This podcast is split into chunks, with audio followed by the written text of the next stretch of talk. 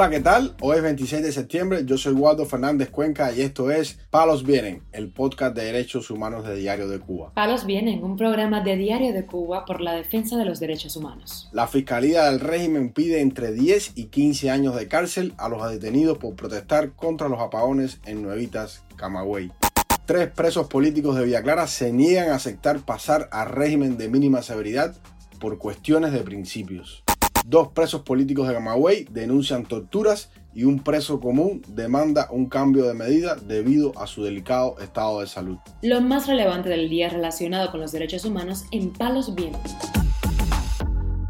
Comenzamos informando que la Fiscalía del régimen cubano presentó este viernes último la petición fiscal contra 14 personas que se manifestaron en Nuevitas, Camagüey, en agosto del pasado año, publicó el Observatorio Cubano de Derechos Humanos en su cuenta de X. Las peticiones de condena van desde 10 hasta 15 años de cárcel. Destaca entre ellas la sanción que piden contra Mayelín Rodríguez Prado, más conocida como La Chamaca, la joven que divulgó en sus redes sociales cómo dos niñas fueron golpeadas por la policía durante la represión sufrida en medio de las manifestaciones contra los apagones. Según la Fiscalía del régimen, los cargos contra los manifestantes incluyen los delitos de sabotaje, sedición, encubrimiento del delito de sabotaje, propaganda enemiga, atentado, resistencia e incumplimiento del deber de denunciar.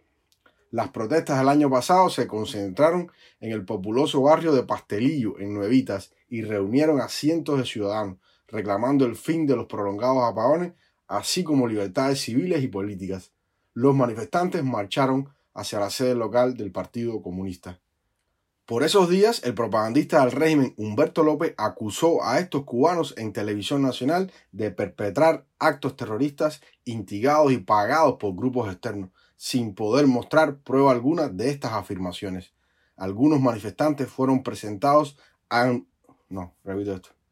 Algunos manifestantes fueron presentados autoinculpándose en el programa difamatorio Razones de Cuba ante las protestas de los días 18 y 19 de agosto del 2022 en Nuevitas, el régimen cubano respondió con la militarización de la zona y varias detenciones e interrogatorios, según denuncias ciudadanas vertidas a través de las redes sociales y recopiladas por grupos de la sociedad civil independiente. También organizaciones como Amnistía Internacional, el Observatorio Cubano de Derechos Humanos y Artículo 19 denunciaron la represión y las detenciones arbitrarias de los manifestantes de Nuevitas. Informamos además que los presos políticos Loreto Hernández García, Donaida Pérez Paseiro y Arianna López Roque se han negado a pasar a un régimen de menor severidad por considerar este beneficio carcelario como humillante e indigno. El opositor Jorge Luis García Pérez, conocido por Antunes, hermano de Loreto Hernández y exiliado en Miami, comunicó la decisión al portal Martí Noticias. El viernes 22 de septiembre fueron visitados o fueron interrogados por un alto oficial de la policía política, eh, quienes vinieron proponiéndole el régimen de mínima severidad con el consiguiente derecho a recibir pases o sea, visitas a sus casas. Loreto Hernández García y Donaida Pérez Paseiro rechazaron esta propuesta. Pérez Paseiro aclaró que ya como madre y familia deseaba de todo corazón abrazar a sus hijos, disfrutar con la familia, pero por cuestiones de principio prefería esperar a cumplir su condena de ocho años de privación de libertad. Loreto Hernández García y su esposa, la activista Donaida Pérez Paseiro, integrantes de la Asociación Yorubas Libres de Cuba, fueron sentenciados a siete y ocho años de cárcel respectivamente por manifestarse en el municipio de Placetas, en Villa Clara, durante las protestas del 11 de julio del 2021.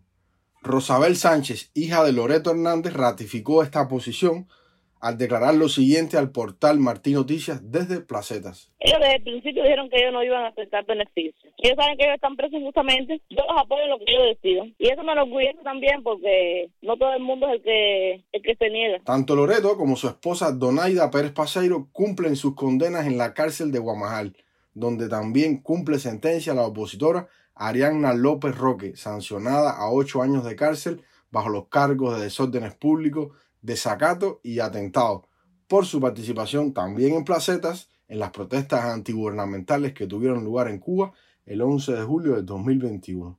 Por otra parte, Antunes se refirió a la respuesta que dio Arianna López a las autoridades cubanas al recibir la propuesta de pasar a un régimen de mínima severidad. Loreto y Donaida, también en llamada telefónica a Rosabel, hija de Loreto, le aclararon que también que la líder opositora Ariana López Roque también había rechazado contundentemente esta propuesta y le había dicho textualmente, conmigo no quiero ni jueguitos, que yo soy una opositora y una presa plantada, de pies a cabeza. Dijo Ariana que aunque no vuelva más a ver a sus hijos, no va a ceder.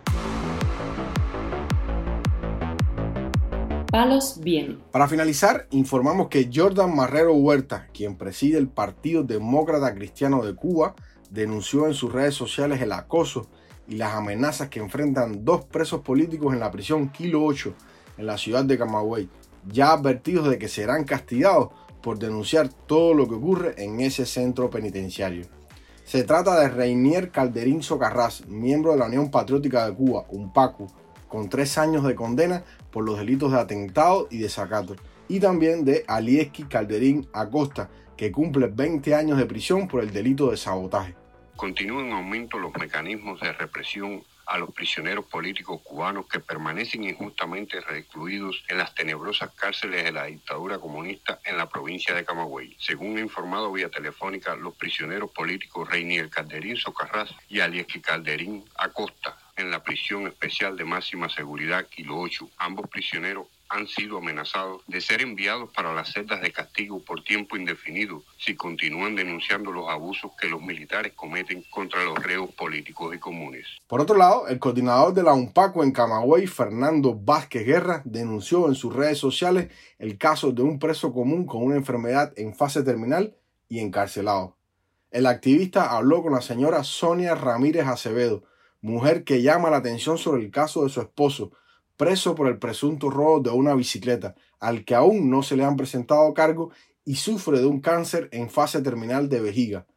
Vázquez explicó lo siguiente. Estamos hablando de Pedro Pablo García Reyes, de 56 años, no ha sido sancionado por tribunal alguno todavía. Está con cáncer de vejiga en fase terminal, incluso tiene la vejiga fuera de su lugar, fuera del cuerpo, lo llevaron para la sala I del hospital Amalia Simón y Marilagua, aquí también en la ciudad de Camagüey. Sonia lo que quiere es que espere el juicio por este delito en su casa, para ella poderlo atender. La esposa de este preso se quejó de que las autoridades, al no darle el cambio de medida, hacen que la salud de su esposo se deteriore. Porque el médico, en el resumen de historia, lo dice, que no es compatible a la prisión por su enfermedad.